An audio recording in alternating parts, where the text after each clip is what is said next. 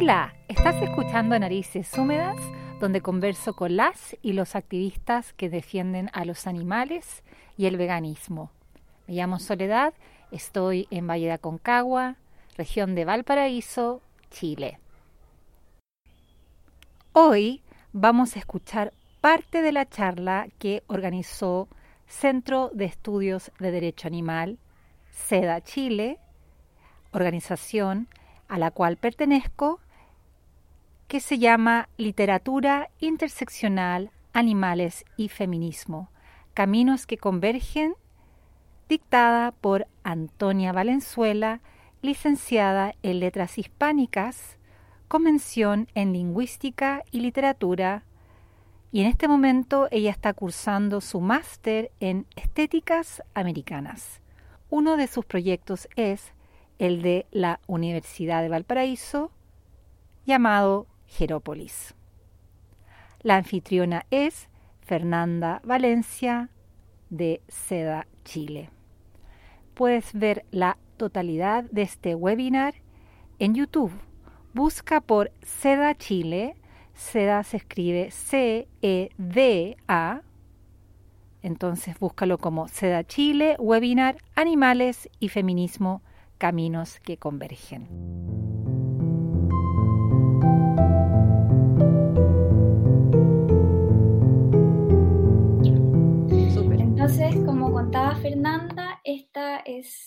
Literatura interseccional, animales y feminismo, caminos que convergen. Eh, le damos inicio entonces a esta nueva área de SEDA, parto. Bueno, vamos a analizar dos obras importantes de, a mi parecer, para eh, mostrar cómo pueden converger animales y mujeres. La primera es Epistemología rumiante de Lucrecia Mazón y la segunda la veremos un poquito más adelante. Lucrecia Mazón es licenciada en Ciencias Políticas por la Universidad de Buenos Aires y máster en Teoría Crítica en el programa de Estudios Independientes del Museo de Arte Contemporáneo de Barcelona y la Universidad Autónoma de Barcelona con la impureza como principio, explora los campos de la teoría, el arte y el activismo. Sus principales temas de investigación tienen que ver con la producción política del cuerpo gordo en relación con las otras corporalidades disidentes y la crítica decolonial. La autora en su texto se pregunta cuál es el cuerpo del feminismo. ¿Puede hablar la vaca? ¿Qué cuerpos pueden nombrarse a sí mismos? Lucrecia Mazón hace un análisis crítico de la materialidad que existe en un cuerpo, compartiendo la comparación de una biología material de un cuerpo mujer gordo y un cuerpo animal como la vaca. Existe un terreno en el cual convergen diversos diálogos, donde se ensaya y ejercita el modo en cómo la cultura interpreta un cuerpo, cómo lo percibe y cómo em, ensaya y em, Convergen estos diálogos donde ensaya y se ejercita el modo en cómo la cultura interpreta un cuerpo, cómo lo percibe y cómo la significa en su apropiación de conocimientos y formas de relación. Siguiendo lo anteriormente expuesto, en este preciso terreno, donde se presenta el entrecruzamiento al tema de la cuestión animal, lo viviente adquiere protagonismo, pues existe una proyección de un cuerpo en el otro, un compañerismo, un alter ego animal. Por ello, Masón en su obra hace una constante alusión a la representación animal de la vaca a lo rumiante. ¿Cómo podemos las rumiantes ser también productoras de la verdad? La epistemología rumiante todo lo traga, todo lo mastica, se lo come todo. En consecuencia, la autora dice que, en, cito, entiendo el cuerpo gordo como un cuerpo colonizado, un cuerpo visto como inferior, para una cultura donde la delgadez se ha impuesto triunfantemente. Entonces digo, soy la vaca. Busco en la animalidad mi propia enunciación. El pertenecer a un segmento constantemente que se ha visto marginalizado y violentado tanto por la sociedad como por un sistema que habita en los huesos de la cultura, hizo que la autora protagonista de la obra solidarizara y empatizara con el cuerpo rumiante vale decir que se refugiara en esta otra corporalidad. Cito, sangre de vaca, el cuerpo pulverizado, el campo, la vaca y el campo, el campo de batalla, la vaca y el alambrado. El alambrado como política de acercamiento, el alambrado como primer dispositivo, da lugar a la propiedad privada, la vaca loca, y el miedo, el contagio, la carne humana. Ella es la, la autora. el rumiante es excesivo. Su grasa chorrea de asco. Termino cita. En consecuencia, entonces, la, autora dice que entiende el cuerpo gordo como un cuerpo colonizado, un cuerpo visto inferior para una cultura donde la delgadez se ha visto impuesta triunfantemente. Entonces dice, soy la vaca. Busco en la animalidad mi propia enunciación. En efecto, existe en la enunciación de la autora una unión entre la fuerza humano y el animal, como plantea el autor Gabriel Giorgi, la alianza humano-animal y en la figuración de esta indisciplina que resuena con muchos itinerarios y series culturales en América Latina que hicieron del animal em, una amenaza insistente. Entonces, el convocar una unión entre lo humano y lo animal enfrenta un cuestionamiento, puesto que atiende a una concepción de cómo se distribuye la vida en sí, el hacer vivir de un cuerpo viviente. Es decir, cómo en la urbe social y política se elige qué vida se decide proteger y qué vida se decide explotar. Feminismo gordo. La autora dice, el feminismo gordo, que imagino, nadie duda de ser feliz en los desbordes y las extrañezas, y nadie tema los espejos, Pienso en este cuerpo gordo y rumiante como un cuerpo que excede el humano y que va hacia la máquina y va hacia la animalidad. Entonces existe esta solidarización, de los cuerpos animales. Aquí se expone los principios claros que atañe la biopolítica. ¿Qué cuerpos entonces deben ser los subordinados? Se observa que la autora en epistemología rumiante plantea, necesitamos nuevos modos de nombrar, arrebatar la posibilidad de relatos de quienes cuentan nuestra historia.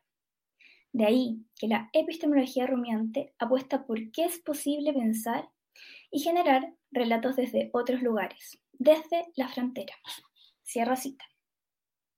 Es importante el movimiento feminista, puesto que, como dice el nombre, es un movimiento un fluir de ideas y de modo de crear y ejercer una contrahegemonía al espacio que coordina los patrones que se deben seguir.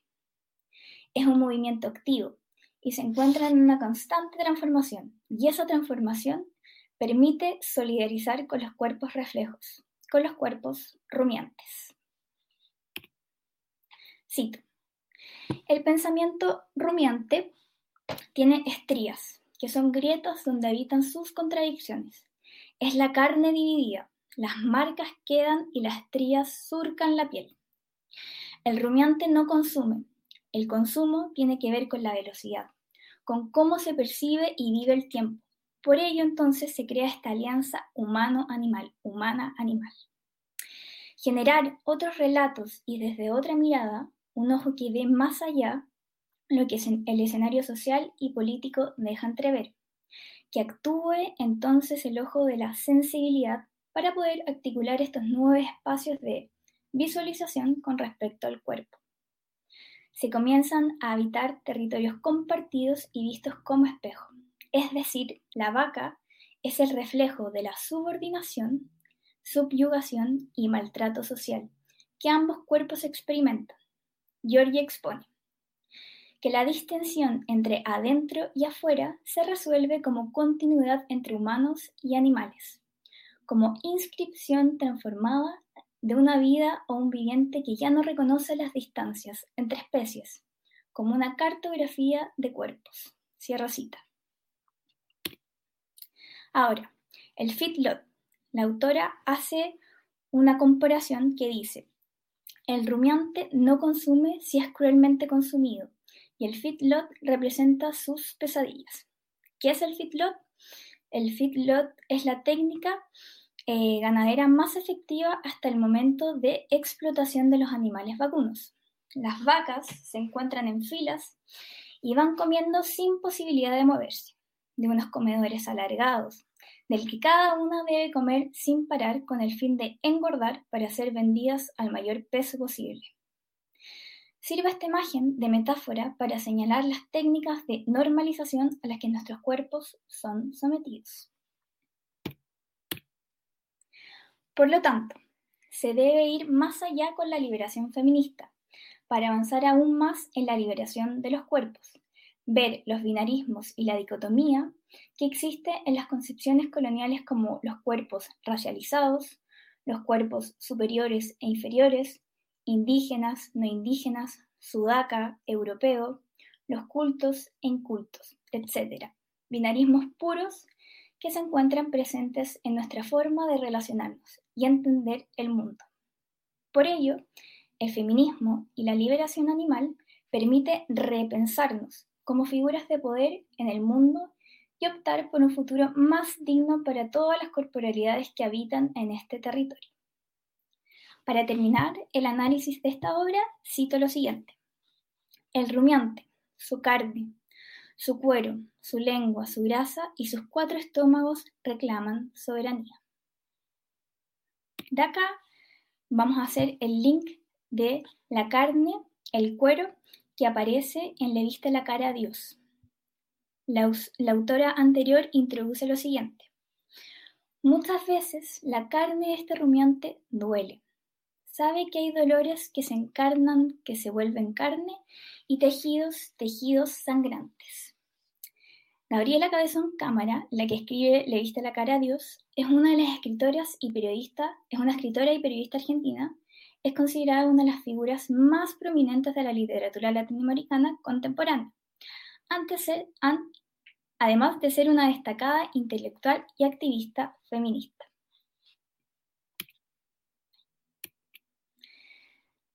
Entonces, en la obra escrita por Gabriela Cabezón Cámara se observa una conexión con el cuerpo rumiante, el cuerpo gordo, las prostitutas, los puticlubs y la industria láctea se presenta el cuerpo entendido como mercantil, el que genera y brinda el dinero a los propietarios. Ahora bien, ¿qué tienen en común un puticlub y la industria láctea? En ambos existe una institucionalidad protegida que se encuentra amparada por la ley chilena. En el primer caso se permite la existencia de prostitutas como tal, pero no la institucionalidad. En el segundo, sí existe una institucionalidad velada por la entidad judicial y constitucional. Por lo tanto, la explotación sexual y animal se encuentran constituidas bajo el sello de la Constitución. No obstante, cabe destacar que esta entidad olvida proteger a las vidas que permiten el funcionamiento de ellas. Existen normativas para los trabajadores que trabajan en estas industrias lácteas, pero no para las vacas y los animales que se ven forzados a generar y generar leche, ser ordeñadas cada 12 horas según el estudio y la investigación del Departamento de Estudios de la Dirección del Trabajo, cito, tiempos de trabajo y duración de jornadas de los ordeñadores en lecherías, región de los lagos. En el informe anteriormente mencionado, se preocupa de optimizar la máquina, es decir, la vaca, la calidad de los trabajadores y la economía en la producción. Sin embargo, omiten lo fundamental del cuidado de una empresa como tal, el bienestar animal. Con respecto a la obra de Gabriela Cabezón Cámara, la autora denuncia una sobreexplotación de la mujer vinculado al trabajo sexual forzado, que que muchos se dedican.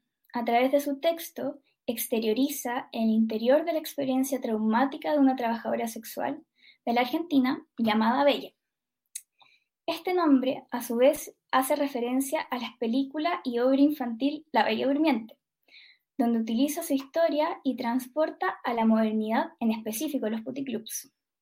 La forma narrativa que crea la autora es, una especie de fluir de conciencia, la cual remarca cómo el cuerpo mujeril se transforma en la carne mujeril, una carne pestilente, sucia y en proceso de descomposición.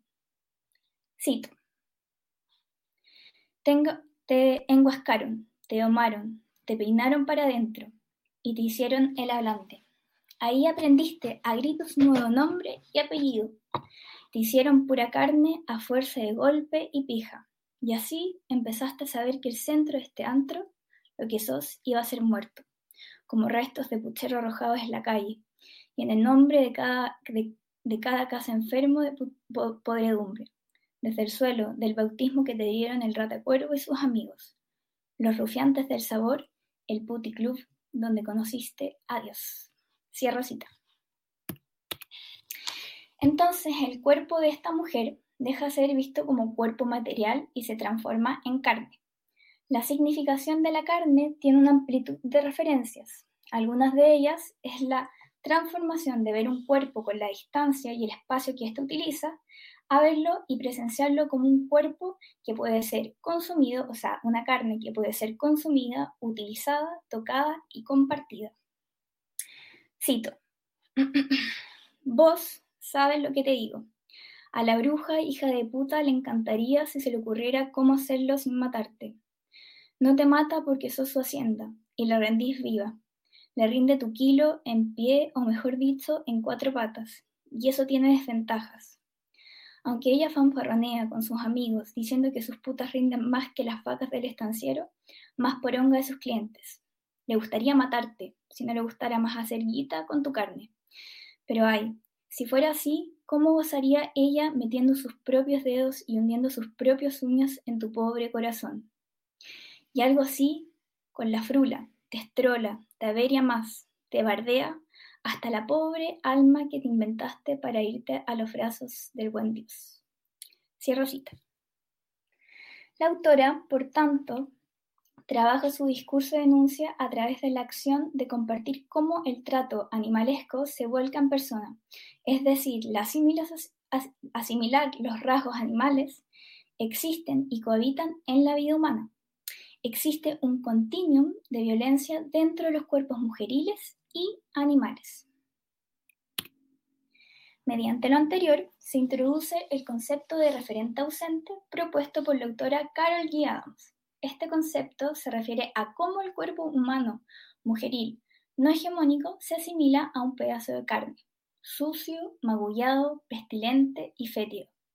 No existe empatía de lo que fue, eh, de lo que fue o la vida que existió en ese trozo de carne que un espectador o consumidor presencia. Cito. El Puti Club no te quiere ni momia ni musulmán, necesita que conserves músculo entre hueso y piel. Presa sin saber dónde y sin ver la luz del sol, casi ciega, casi sorda y casi descerebrada, sos el centro de atracción, la puta más cara del antro. Cierra cita. Entonces, para concluir, al momento de llamar abusador, opresor, violador, maltratador a una persona, que tanto nos aprieta el pecho, el corazón, y nos entra el deseo de hacer justicia, que la ley ampare nuestros cuerpos, nuestras denuncias y nuestra protección, recordar que todas, todos y todas en algún momento también lo fuimos. Gracias.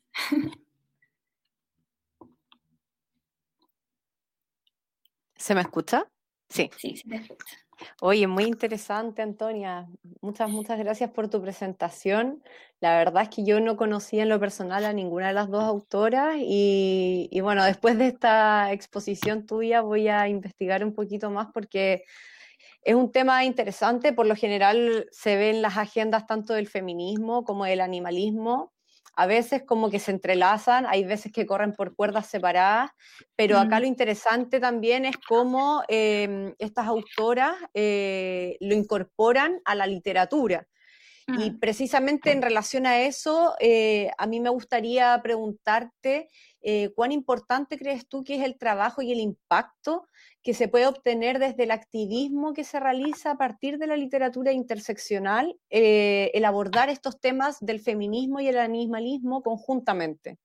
Sí, yo creo que es súper importante porque al hablar, cuando, cuando, cuando hablo de la sensibilidad, el tener esa sensibilidad cuando uno está viviendo en carne propia eso, entiende tiende a solidarizar con los otros cuerpos que se ven sometidos a esa violencia que tú experimentaste. Entonces creo que a través de la literatura, la que estamos trabajando ahora, se crea y se genera esa sensibilidad. Entonces por eso es muy importante y es más, no, no es más fácil, pero creo que hace un clic distinto al ver como el activismo quizás que se critica cuando el activismo es muy fuerte, como que la gente mira hacia el lado, o cuando es muy débil, la gente tampoco se mete. Yo creo que la literatura te hace meterte más porque es una historia en el fondo. Entonces es mm. una historia que pueden compartir ambas personas, tanto las mujeres como los animales. Y a mí me da la impresión que también la literatura agrega algo que quizás hoy en día está un poco en desuso, porque por lo general tendemos hoy en día a utilizar más el Netflix, ver documentales, películas, series, qué sé yo, y por así decirlo, los libros un poco quedan en, en la biblioteca y no se echa mucho mano a la imaginación. Mm. Entonces, eh, creo que es súper importante y, y debe ser un trabajo muy complejo para las escritoras que tratan de reflejar y transmitir estos mensajes poder poner en, palabras este tipo de evidencias, este tipo de realidades, em, porque claro, una cosa es mirarlo en la pantalla y hay poco que imaginarse, es bastante evidente, lo cual también puede ser muy aplastante porque es bastante indolente lo que uno mira y observa, pero creo que la literatura eh, agrega este componente de la imaginación que muchas veces hoy en día también se extraña bastante, diría yo, porque estamos eh, como cultura, estamos muy enmarcados y sobre todo ahora que vivimos una pandemia con redes sociales, parece que estamos totalmente encuadrados en las imágenes. Y, me parece súper importante que tú, que tú hagas mención a este tipo de trabajo y que ojalá las personas se animen a, leer este tipo de, mm, de relatos, como también, por ejemplo, también te podría preguntar a propósito de eso, cuán importantes son los testimonios mm. que, estas, que estas escritoras pueden recoger eh, en sus libros, en sus escritos, a partir de lo que muchas víctimas les transmiten. ¿Qué puedes comentarnos en relación a eso? Bueno, en, el, en, la primera obra de Lucrecia Mazón es su propia experiencia en el fondo, que ella la relata en, en cómo ella se ha sentido mirada en menos, eh, por eso solidariza con la vaca en el fondo, porque se ve reflejada en ella, eh, entonces más bien su experiencia que cuenta y es una experiencia, como tú dices, como de trabajo de sanar, como todas las experiencias traumáticas le sirven a ella para hacer activismo y a la vez para reflejar una realidad que generalmente se, se tapa, porque es verdad que como hegemónicamente están en un primer lugar ciertos cuerpos y otros cuerpos no. Entonces yo creo que es muy importante que esta autora y otras más, porque hay muchos libros que hablan sobre el feminismo gordo o literatura sobre el feminismo gordo, em, plantean que hay que ir más allá para romper estos eh, patrones sociales que eh, no incluyen a todos y dejan muy de lado a muchos cuerpos, a muchas personas y eh, a los animales también. Así es. Y mm, en relación a, algo que al principio comentabas, eh, cómo en el fondo estas estructuras hegemónicas y estos dualismos conceptuales que son jerárquicos y que siempre en el fondo eh, toman o, dejan en prioridad a uno, en este caso puede ser la mujer versus el hombre o el humano con el animal. Em, la cultura influye, sí, influye muchísimo, pero ¿Cuánto está influyendo realmente hoy en día el que estemos tan insertos eh, en un sistema como el neoliberal, donde a todo le ponemos un precio, donde hay un mercado excesivo, donde todo puede llegar a ser mercantilizado? ¿Cuánto hay más de eso que de cultura? Porque al parecer uno podría quizás o tendería quizás a decir, mira, sabes que yo he visto muchos testimonios, he visto muchos documentales, sabes que sí, culturalmente esto ya no va, esto ya no debería ser así, hemos tendido a normalizar, naturalizar ciertas cosas, pero la cultura también evoluciona, por lo mismo no. Pero al parecer el mercado siempre pone un tope ahí, siempre el, el, interés económico eh, parece que sigue siendo el ganador en, esta, en este juego. Y eso me recuerda mucho eh, un un autor, Sigmund Bauman, él habla sobre la creación de la industria del desecho, del desecho humano, que podríamos perfectamente relacionarlo también con el desecho en el caso de los animales no humanos. Al final se genera realmente una industria en donde el diferente, el inferior, se vuelve, se vuelve un desecho. Totalmente. Y lo peor es que nosotros mismos seguimos avalando esto. Sí, total. Y, y, por eso, o sea, la cultura cambia, pero cuando tenés un sistema que está mercantilizado y que te impone, en el fondo, eh, seguir ciertas cosas, que a veces también es súper difícil salirse, la mm. cultura cambia. Aunque yo igual eh, tengo esperanza y soy muy optimista y creo que está cambiando. Gracias a todos estos movimientos como el, el, el de las mujeres. Yo creo que gracias a este movimiento se están visibilizando muchas otras cosas y, y pienso que tiende a cambiar. Pero también el mercado es súper inteligente y me hizo recordar lo que, lo que tú dijiste, que hace un tiempo fue súper em, como polémico que salieron unos pijamas de los Selknam. No sé si lo viste, que estaban como a la mm, venta. Creo que no. Estos pijamas que estaban haciendo los Selknam. Y fue como, eh, o sea, el mercado ganó a la visibilizar estos cuerpos que fueron como totalmente colonizados y al final eh, masacrado. Entonces es como muy curioso, pero siento que igual la cultura en el fondo está atenta a esas cosas y, al final, como se ha visto a lo largo con el tema del estallido social, lo que está pasando en Colombia ahora y todo, em, siempre va a tener un poquito más de, de, influencia si todos se unen y se mm. visibilizan estas cosas a hacer un real cambio. Bueno, por eso mismo la, tu charla se llama Caminos que Convergen, porque precisamente es la idea de que las agendas no se miren de forma como rivales eh, o como contrincantes, sino que se tiendan una mano, se tiendan puentes entre los distintos movimientos, entre las distintas agendas, y por eso mismo yo te quería consultar eh, cómo, ¿Cuál, fue el diagnóstico que pudo sacar o cómo, o cómo se tomó la incorporación de una literatura interseccional de parte de la agenda feminista? Porque no siempre, o sea, no necesariamente una persona que es feminista también es, si, si se entiende.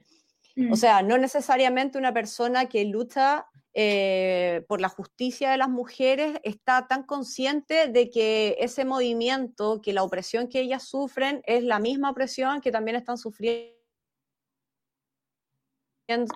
los animales. Y muchas veces incluso, por ejemplo, te lo pongo ahora como con lo que está pasando acá en Chile con el tema constituyente, donde hay muchas agendas que quieren incorporarse como la mirada de la nueva constitución feminista, ambientalista, animalista o qué sé yo. Eh, se, ve como se, ponen como en contradicción en circunstancias que no debería ser así, debería ser una mirada holística. ¿Cómo crees tú que la, agenda feminista eh, incorporó eh, una literatura interseccional como la que tú nos estás contando hoy en día? Yo creo, o sea, puedo hablar de, de mi experiencia personal en verdad, que, que, claro, al principio cuando todo el movimiento feminista inició y todo, yo tampoco tenía tan claro que podían haber más cuerpos que no, que no eran las mujeres en el fondo. Y fue un, un proceso de sensibilidad, como el de crear una conciencia colectiva y una conciencia individual que también el mercado nos impone mucho de crear como este ser individual, que en verdad no somos individuales, sino que vivimos en un colectivo y en una comunidad, eso para mí, eh, el movimiento feminista me hizo entender que vivíamos con más personas, con más cuerpos, y que esos cuerpos también eran los animales. Y, yo creo que es un proceso, porque si bien también hay otras extremistas que solamente buscan como eh, la liberación de la mujer, yo creo que eso ha ido cambiando y eh, se logra percibir que son la liberación de todos los cuerpos que son eh, marginados. Exacto.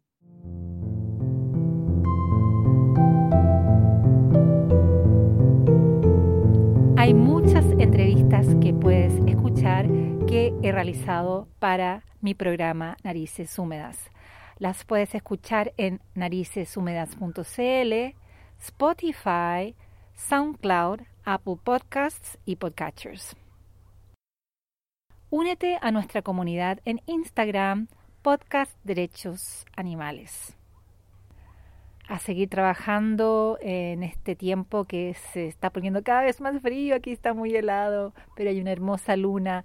Sigamos trabajando por los animales. Este semestre que viene va a ser muy interesante porque vamos a estar construyendo nuestra nueva constitución para que vivamos mejor todas y todos los seres humanos y no humanos.